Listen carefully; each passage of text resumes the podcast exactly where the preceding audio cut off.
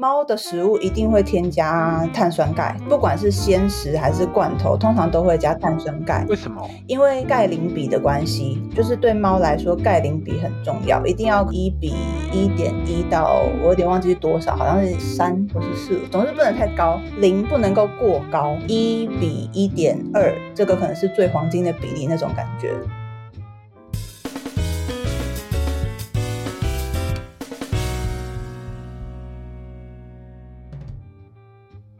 欢迎收听三杯酒之后，我是 Tank，我是 Sean，我是艾波。我们这一集呢，你直接出来了，我以为我以为还要介绍的，那要从头来吗？没关系，没关系。我们这一集邀请了我们非常好的朋友艾波来跟我们分享一些有关猫罐头的有趣的事情。欢迎艾波，欢迎欢迎。嗨。嗨，很荣幸可以来上三杯酒之后，好客套 啊，很客套吗？好好好，所以你也是结合所学，然后来做这个猫罐头的开发吗？对对对，那你本身也是很喜欢猫咪哦，当然啊，因为我养一只猫，它叫阿菊，应该就是橘猫吧？对，很随便的名字。哎呦，我跟你们说，我是这种取名很 gay 掰的人，可是捡到它的人是我的老师，然后他那时候就叫它阿菊，啊、就因为它是女母猫。然后他那时候很小，他就说他是小阿菊这样，然后就会一直阿菊阿菊的叫他。然后后来他来我家之后，哦、我就叫阿菊，他才会有反应。所以我就没有办法改名字了，不然我一定会取一个那种很 gay 掰的。你没有尝试跟他沟通一下啊？那你自己想取，你想取什么？我不知道，可能取个什么。什么魔法咪咪之类的，太 太酷了，好像也没有很黑白，反正就是不会叫阿菊，因为这个名字连我每一次去带他去兽医院的时候，兽医师哎、欸，就是那个柜台的人说，哦，他叫什么名字？我说阿阿菊，他们说阿阿菊，我说对，菊花的菊，这样，我就觉得、哦、嗯。就是哎呀，但没关系，因为已经叫习惯，而且叫阿菊他也会理我，这样蛮好的。哎，我现在才知道，哎，我一直以为是橘色的橘，不是橘色的橘。我知道，我知道，就是大部分人都以为是橘色的橘，但是它是母猫，然后我就，然后其实是那个也是老师取的，就是他就觉得就是帮他取一个花的名字这样，所以我真的是也很无奈，就他就是叫阿菊。那想问一下，当初是怎么有什么因缘巧合，或者是什么机会会就是要开发这个猫罐头？嗯嗯嗯，这个其实也是我很惊喜，嗯、就是算是他们找到我，因为他是实践大学，然后实践大学本身有开食品技师的学分班，然后那时候我本来就是有在，也是营养师有在实践大学修学分，我就有认识那边的老师，然后他们就刚好食品技师里面的人是有就有公司要开发猫罐头，然后他就。问那个老师说有没有认识的人可以开发，可以帮忙协助。然后后来那个老师就有来联络我，他那时候也是就是想说，哎，我有在做营养师的事务吗？我说，哦，我有，我在那个月子中心啊、妇产科啊当营养师。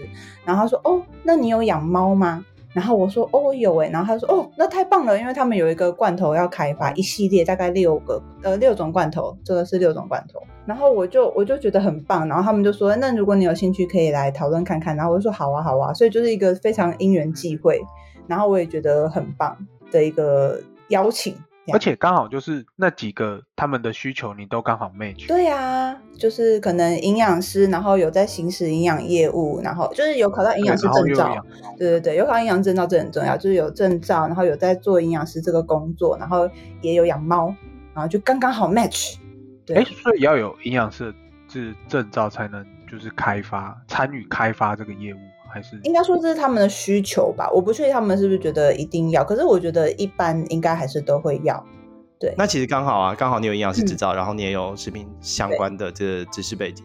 我觉得食品相关的背景在这个开发上面对我来说也蛮有帮助的，因为毕竟是开发罐头嘛，然后就可能会有分什么。嗯低酸度的罐头啊，要怎么样怎么样的？可是我没有到运用太多太多的那方面的知识，因为还有，因为他们还是他们算是一群人，然后会有请一个呃，就是在教食品技师学分班的老师也在这个里面，等于就是他是实验大学的教授这样，所以就是大概是这样。所以我的原因就是很单纯，养猫，然后又是营养师，然后刚好有食品背景，又在时间那边。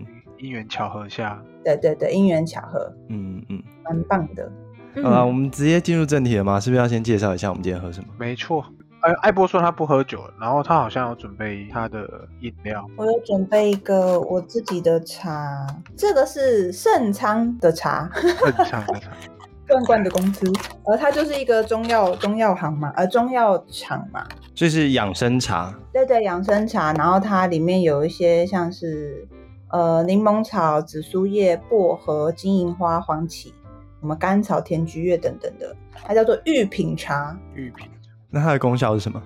它的功效是，它其实是跟那个免疫比较相关的，提升防护力的这种。哦、嗯，哦，对对对，这是他们那时候好像在疫情期间开发出来的。原来如此，那艾波真的是没什么变呢，以前就是很养生，到现在还是很养生。对，我就是一个养生，我真的很喜欢养生系列，就是对，没有那么爱喝酒。我们喝酒也是养生，对啊。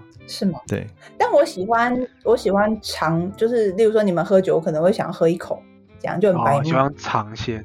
对对对，我喜欢尝鲜，但我不喜欢自己喝完一整杯。哦，OK。那 Tank 呢？Tank 喝什么？今天准备 Whisky，又是 Whisky，不会是重复的吧？不会，还有几瓶还没开。就是那时候一失手，不小心买了一些。我今天准备的是塔木林，它算是呃，也是来自苏格兰的斯贝塞地区。也是比较有一些花草香啊，嗯、或者是一些焦糖这样子的味道，我自己是觉得还不错啦，嗯、以价格来说不算太贵，这样。所以对你来说是一个养生的威士忌。我是比较想把汉方茶加进来，想说试试看能不能蹦出新滋味，边喝酒边养生这样。你可以试试看。哎、欸，我今天试的就是茶酒。好，对，我直接用威士忌去泡，嗯，嗯，这个是什么茶？我不知道，我随便找到高山茶。那茶叶放进去吗？没有没有，不是茶叶，它是茶包。哦，用茶包，然后 whisky 放进去，大概就我早上起来就开始弄，然后到现在，好酷哦，差不多，好酷哦。它就是有茶酒的味道。大概多久？大概两个小时。两个小时哦，那还蛮快的。那味道够吗？就是茶的味道。其实差不多哎，我之前有试过，其实半小时就有味道，然后它两个小时是它的颜色会出来的更多，我觉得。可是你这样是有点偏冷泡，对，它有点像是冷泡，我没有加冰块，对，我是要喝之前才加冰块的。嗯。对啊，在泡的时候它就直接放着，就就放在那里就好。那记得盖着，不然猫咪会去偷喝。它会过去这样，嗯，闻闻闻闻。我以为是它会把它直接拨往地上拨。不会不会，我们家的猫咪不会拨太重的东西，它会把笔把它拨掉。有一次我们就发现，就是在房间桌上、书桌上的笔、铅笔这种笔，隔一天之后，应该说睡觉起来，隔天早上发现它在门口，就是距离非常远的位置。然后说，嗯，为什么会在这里？也太远了。猫咪就是这样子。很厉害，笑死！真的，对重物它比较过不下去，都是播比较轻，它会放弃。哇哇！大家今天因为我比较养生嘛，不错不错，快乐。对啊，我们今天干杯吧。有啦，每天都很养生。是吗？每天都每天都说说 啊。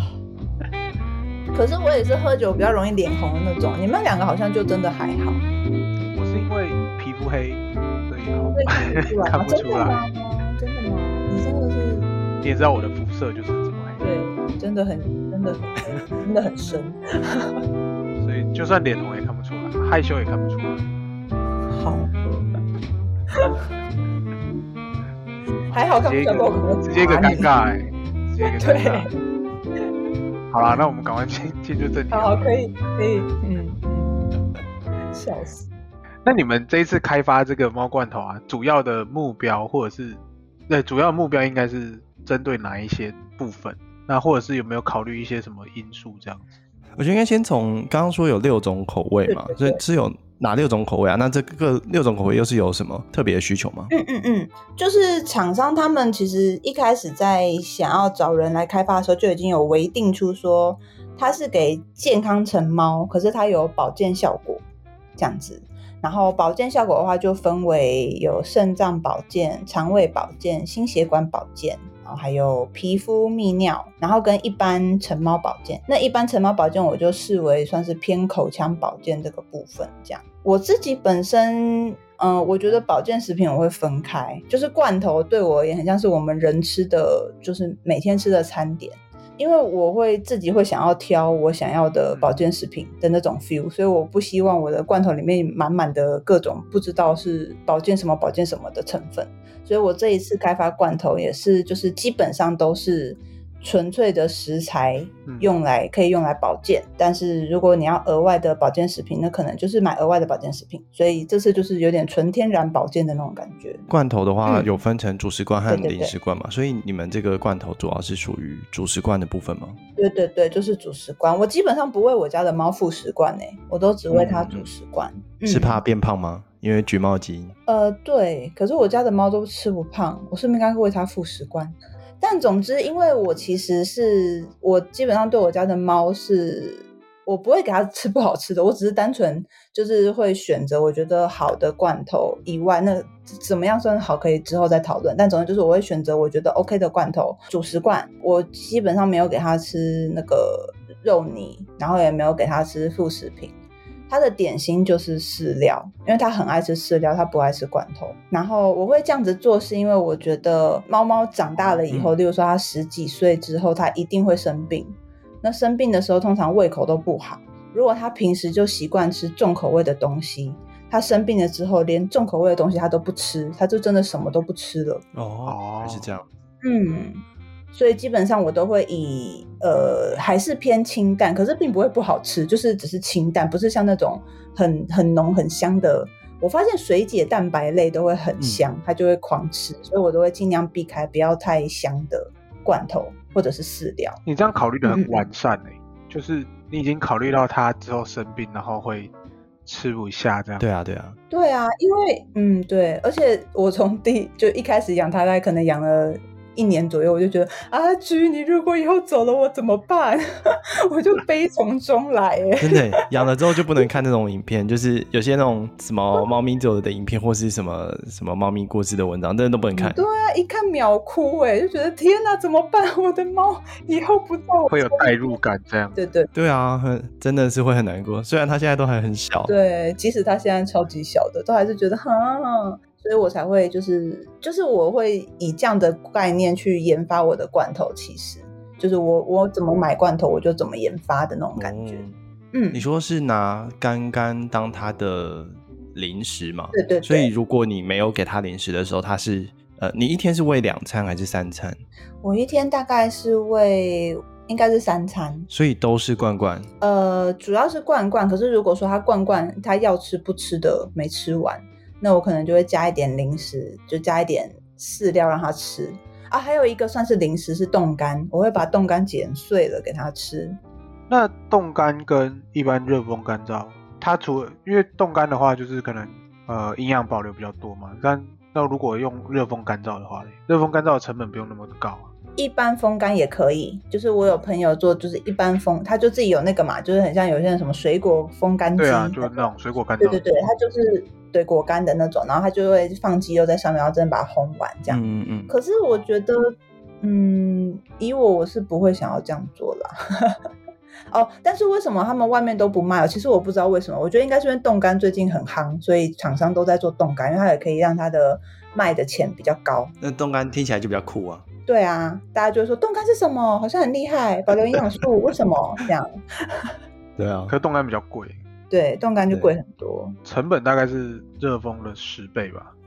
又要抽真空吧？对，抽抽真空，然后还还有还有冷媒的问题，但是时间也比较快。嗯、对啊。哦，那那讲到这的话，就好奇说，你们在开发罐头的时候，你们是怎么控制它的品质，嗯、还有罐头的？因为不能让猫咪知道说。呃，生病啊什么？怎么控制品质还有安全的部分？基本上吼，因为我是开发罐头的人，所以我能够做到的安全控制，就是我要让它符合，就是猫猫一直吃，也是符合它的营养需求。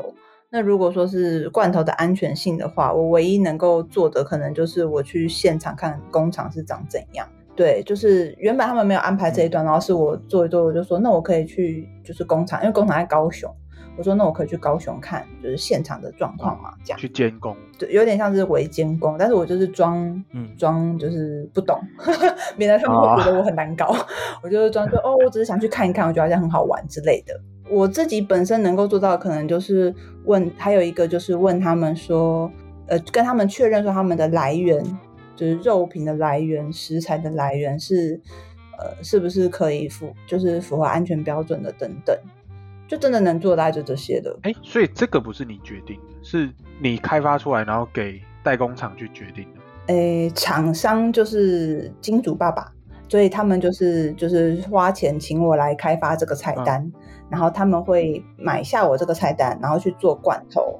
然后罐头是在那个高雄的工厂，哦、等于是跟他们有呃签，就是反正就请他们做这样子，请他们代工这样。对对对，所以我等于是开会的时候，可能跟金主爸爸讨论说，哎，那这样子就是那个来源什么的都大概是什么，然后我可以看一些证明什么的嘛，这样子。对对对，所以这部分是确认它品质没有问题吗？对。那就安全性的部分呢？你们是添加防腐剂吗？呃，嗯嗯，罐头不会添加防腐剂啊，没有啦。应该现在我也不知道现在是不是大家比较知道，反正就是罐头本来就不需要添加防腐剂嘛，因为它就是工厂的加工加热过程，然后密封过程，所以就会让它在真空的情况下把病菌杀死，所以菌也不能够在基本上不太能再生长。这样子，嗯、工厂当然就是合格的工厂，然后我也，所以我才会去现场看，然后看他们的做过程如何。嗯，嗯所以是用高温杀菌的方式去做罐头的。对，是高温杀菌的方式。嗯、那我就好奇了，在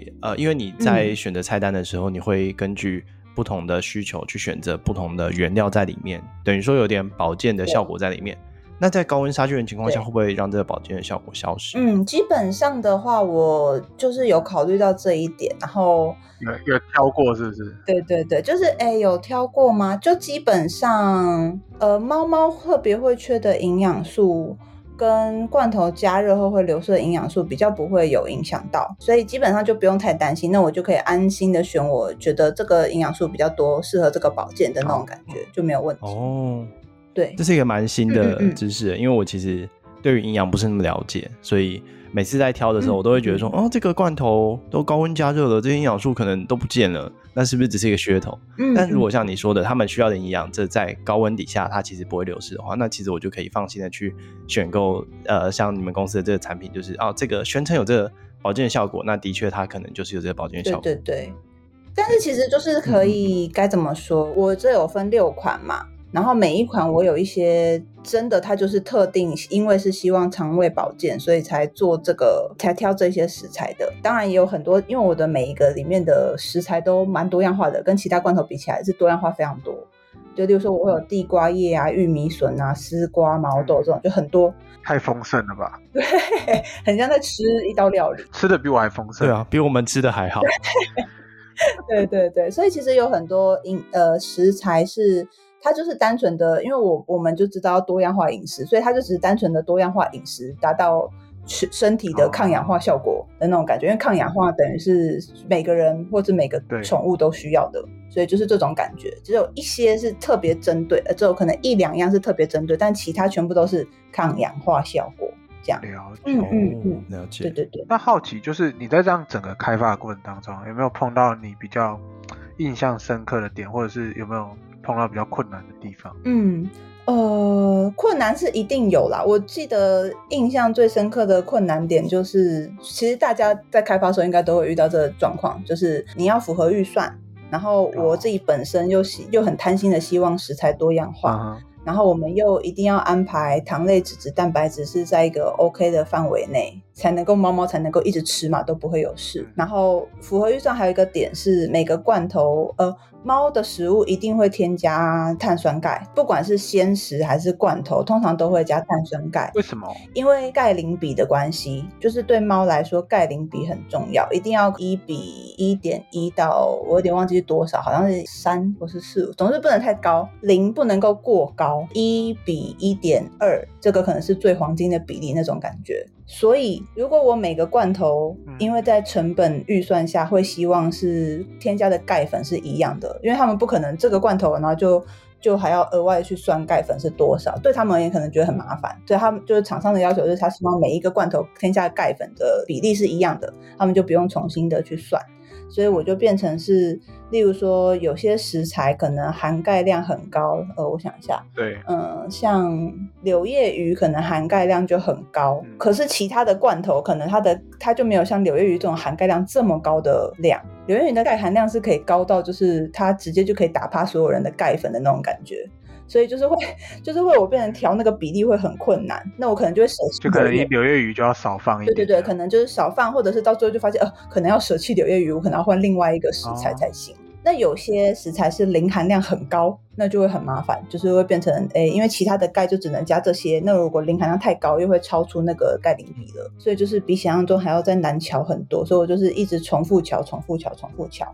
还有一个就是我们每一个罐头都会加黑木耳，为什么？因为这个是他们他们的亮点食材，他们讨论出来，因为他们有点希望台湾在地化的食材的感觉，我也喜欢这个议题，所以他们就是选择黑木耳当做亮点食材。那黑木耳它的膳食纤维含量真的是超高，嗯，偏偏我的罐头就是加了很多各种不同的蔬菜，这个对我来说是我我很想要达到的。再加上消费者又不希望罐头水水的，嗯哼，所以我要加寒天，让它不要水水的，哦，对，就把水分洗掉。对对对对对，让它比较凝固状这样，然后就变成是全部都是膳食纤维，然后就会太多，然后太多就会怕猫吃了会拉肚子，哦，真的很累。所以就是各种调，然后还有一个点是，如果我把蔬菜的比例调太低，我又会担心可能油脂跟蛋白质比例会太高，嗯、那可能就会对于呃胰脏可能会负担比较大。油脂高的时候，胰脏就会负担比较多。所以就是各种各种，然后就全部加在一起，就会觉得哎呀，就是花了不少心力。嗯可是，可是也是因为这样，所以真的就是真的开发出这六罐的时候，就觉得哇，好爽。然后就也我给我家猫也会还蛮安心的，就是基本上会觉得，因为是我自己开发出来，我就觉得哇，超安心。就给它吃的时候，就觉得嗯，很棒。就其实这样听起来就。考虑的点其实比我们想象中的多很多。嗯，就是我原本以为只是单纯的可能哦比例配好这样子就好。对对对，而且以以我一开始也在想说，可能就跟开人的菜单很像。呃，嗯、人的菜单可能可能又更有弹性吧。因为罐头就是一个罐头，然后我可能设定的想法是，就是他就是每天吃这个罐头，嗯嗯、吃一年都不会有事才是合理的安全，我觉得啦，就可能吃很久都不会有事才是合理安全范围下。嗯、那这样子在开发比例上，我就会更斤斤计较。那我本身不是一个很斤斤计较的人，所以如果开人类的菜单的时候，会比较能够弹性多一点。但是开猫的罐头就没办法。嗯、这样，那就像你说的，猫咪罐头的话，嗯嗯嗯那像你们会建议说，一直都吃同一种吗？还是可以换多种不同的会比较好？我非常建议要换。我在一开始跟厂商他们报告的时候，我就说我开发这个罐头的理念不是希望所有的消费者都只买我这开发的六罐罐头，或是就算我以后开发了新的罐头，就是不要只买我开发的，一定要多元化的去吃，因为每个厂商就不一定，就分散风险嘛。就像我们会希望人类吃，例如说。例如说，有人很爱吃鸡蛋，然后他就现在可能就是把鸡蛋的限制拿掉，就是其实你要吃几颗都不太有关系，除就算你的呃，除非你的胆固醇很高嘛，对不对？现在就好像文献是写说，嗯，就是人体的胆固醇主要来源不是就鸡蛋造成的，嗯、是内生性的，没错没错，主要八十趴是内生性，然后二十趴是外食性，所以基本上蛋的限制就拿掉了。可是。如果说你呃每天的蛋白质来源都是鸡蛋，哪天突然鸡蛋爆出它芬普尼污染，那你不就出塞？哦、对，所以就是还是要有不同的食材来源这样。对对对对对，就是同样是罐头，你可以吃不同的，你安心的厂商。那同样是蛋白质，你可以吃不同的安心的蛋白质，同时你又会摄取到不同的营养。所以我会希望我的这个罐头是成为众多消费者他们。很多不同的厂商里面，其中一家他会固定买的，因为像我就是这样子买。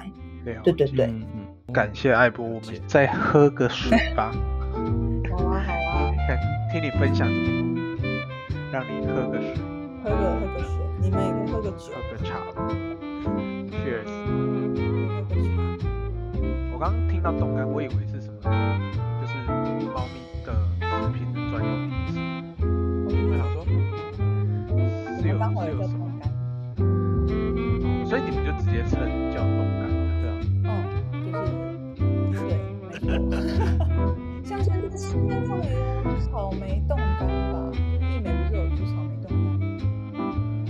冻干草莓还是草莓冻干？有什么不一样？我以为冻干是一个形容词。草莓冻干。比如说配，好哲学的感觉哦。我听不太懂，你是喝多了是不是？反正我觉得罐头开发真的是一个蛮有趣的过程哦。我想要提一个点，像我泌尿啊，因为其实在地化对我来说，我觉得也还蛮有趣，呃，在意的。嗯、对对对，有趣跟我很重视，也很在意。因为我其实你们听过“生土不二”这句话吗？没有。身体跟土，土地的土，然后不二，嗯、就是不是两件事。就其实它有点像是身体跟你的你所居住的大地，应该是要呃相互相互协调的那种感觉，相互融融为一体的那种感觉。所以我才会觉得在地化也很重要。就是像我记得好像还有还有它也是跟季节很有关系，就是。我记得之前我有看过研究是，呃，像菠菜，好像当季的时候它的维生素 C 含量比较高。我记得好像是它在日本跟美国都有研究等等的，反正就是会有这些研究，然后就会发现说，哦，如果是当季的话，可能它的营养素就是会比较多，所以我就会觉得，那这个土地上就是种出的东西，可能就是适合这个土地上生生活的人或是动物需要的，蛮有趣的理论。对呀、啊，对呀、啊，所以像我就会用桑葚，然后黄金藓，其实我不知道是不是是是不是台湾特有，还有地瓜叶、薏仁等等的，就是尽量是以台湾在地食材。这个我有跟厂商讨论过，就是我会希望尽量是在地的，然后厂商来说，嗯，他们也会希望，而且碳足迹比较低嘛，符合 SGE 吗？还是还是 ESG？SESG 哈哈，每次都念错，对，SESG，对对对。然后桑葚我也是后来。就是有发现说，它其实真的还也还蛮厉害的，嗯、就是不输葡萄，因为它有很多，它的多酚其实也蛮多。对，它多酚不说葡萄，也不说蓝莓，它其实花青素、白藜芦醇那个多酚类什么的，对、啊，就是其实还比他们高。然后就觉得，哎、欸，那这个很值得用在，例如说泌尿道保健那类的。所以我就觉得，哎、欸，我这个里面罐头有添加，我就觉得很棒。对啊，嗯，问了这么多，那你们那个。产品现在在哪里可以买得到？哎、欸，其实，在台湾 目前可能在台湾才买得到。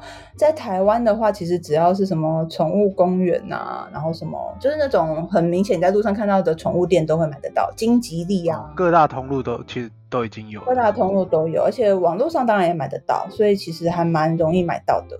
嗯、那像要怎么办呢？像如果想买的话，我就回台湾再带啊。回台湾，哎、欸，这罐头真的是太问号了。啊、那我留几罐给你带去给他吃，希望他会喜欢。李长波吗？他他有很多名字，没关系啊。我们现在都只叫他猫咪而已，他就是猫咪。哎、欸，怎么会叫那猫咪比我还随便呢？没关系，他有猫咪本来就会有超多名字啊，反正叫什么他都会回应，啊、所以没关系。他很爱跟我们讲话、欸，真的吼啊，他也是爱说话的。尤其是我们就是各自在做事他就一直喵。然后就问他说干嘛？他说喵，你干嘛？喵，不懂。他就是躺在那里，然后你知道躺在那里，然后整个人身很长，嗯嗯嗯、那个他的手就顶着那个柜子，然后脚顶着墙壁，就在整个翻肚肚。哦、然后就喵，呃，你要干嘛？喵，完全不知道他要干嘛。然后过去他又跑走，他又跑走。对，真不懂。他就是在撒娇吧？可能想说你们忙太久了，陪我。对啊，然后要跟他玩，他不玩。对，他要不玩，他玩的很随便。他只是不让你做事情而已吧？哎、欸，但是有人说他们可能是就是要叫你起来走一走。应该不是，猫咪没有那么聪明，我觉得。我们其实也有在试各种不同的罐头啊。那每次在挑的时候，其实就会觉得说，哦，刚刚听你讲说加寒天，我才知道说，哦，原来这个加这些胶体是为了让它不要太多的水嘛。对对对。那像很多都会加呃各种不同的胶，什么卡拉胶啊，哦三鲜胶什么的，就是各种胶都会加。但也有听说说。像这种比较合成性的胶体，对猫咪会比较不好。就是我之前在要开发罐头前，我有去稍微研究过，啊、然后好像就有发现，不知道炫有没有看到，反正就是就是那个三鲜三鲜胶跟卡拉胶，它们确实有争议。可是要么是很大量，然后要么是它好像要经过超高温，就是不是罐头那种高温，是超高温加热才有可能去产生真的对猫咪有害的成分。所以基本上一般都不会有事。因为罐头那个还不算超高温吗？一百二十一度，嗯，就它好像是说两三百度那种。哦，要到两三百度。对对对对对，就是真的还蛮高温才有机会产生，哦、所以基本上、嗯、呃不用太担心。但是因为消费者已经就是对这个方面有研究的消费者已经根深蒂固，觉得不要买有三鲜胶或是不要买有卡拉胶的的罐头，这样，不然这个就是不孝厂商。嗯对，所以就是，对厂商就觉得没关系，就不要加，就加别的。所以像你们用寒天应该，对对对，寒天就是没有问题。然后我加的量基本上也不多。嗯，其实如果只要吸水的话，嗯、可以加一些就是吸水性比较高的天然纤维。觉得像寒天不就是吗？还有什么？柑橘纤维。哦，柑橘纤维，柑橘的话，因为猫咪就是不好消化，就是就是饲主们看到柑橘会怕，不喜欢柑橘，就是就算它里面没有成分会害到猫猫，是可是就是市面上也是在说柑橘精油会影响猫猫啊什么的，会吐啊，猫猫不能吃橘子，啊。哦，好像有听说，对对对对，猫咪不能吃橘子，对对对，就是、嗯、就是如果饲主们看到，但是是因为味道还是是因为里面的成分？就是里面的化学分子哦，oh. 对，总之就是基本上因为跟厂商协调嘛，所以厂商基本上就觉得，如果这个成分是消费者查到会吓到的，就不要放上去。那像我的，其实我去呃做完的罐头其实都够，就是有一个氨基酸是猫猫最容易缺乏的，跟狗比起来，猫很容易缺乏，所以每一个厂商几乎都会加那个那一个氨基酸。对，因为那个猫猫不会自己产生，然后所以食物或者饮食里面没有足够的那一个氨基酸，呃，就会缺乏，缺乏就会产生症状，所以每个厂商都会加。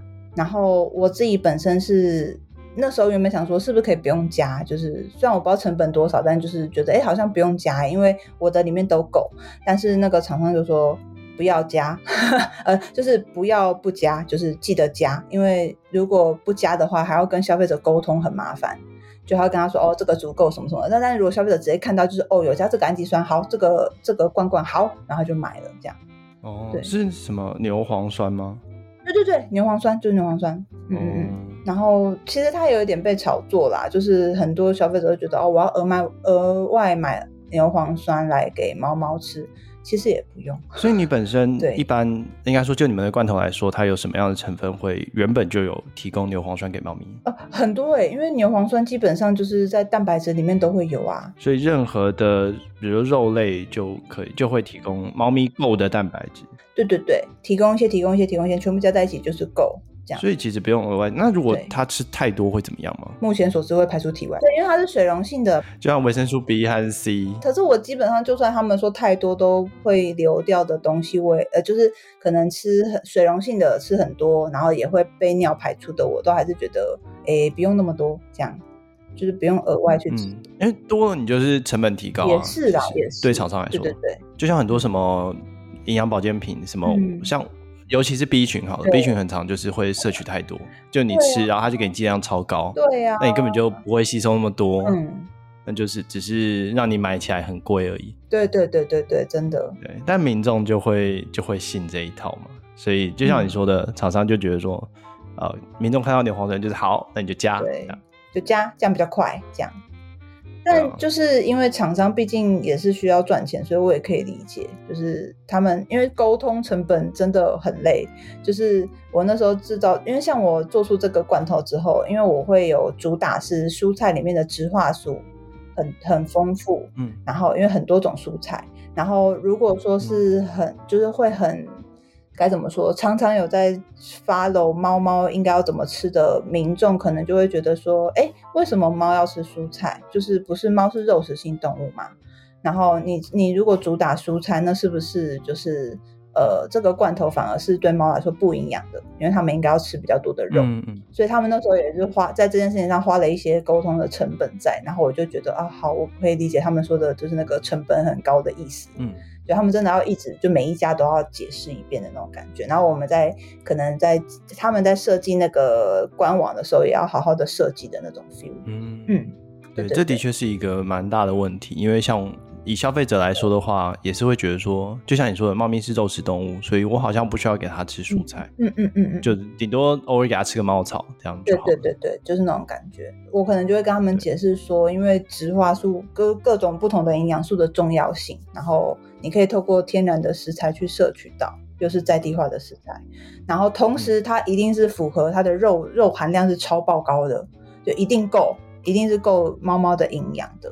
但是这就是需要真的很需要沟通，嗯、因为他们可能就觉得那我就直接买全部都是肉的这种什么什么多多肉控什么的，我忘记那罐头名字叫什么，反正就有很多就是主打肉超多超高含量的那种罐头，他们可能就会买那种。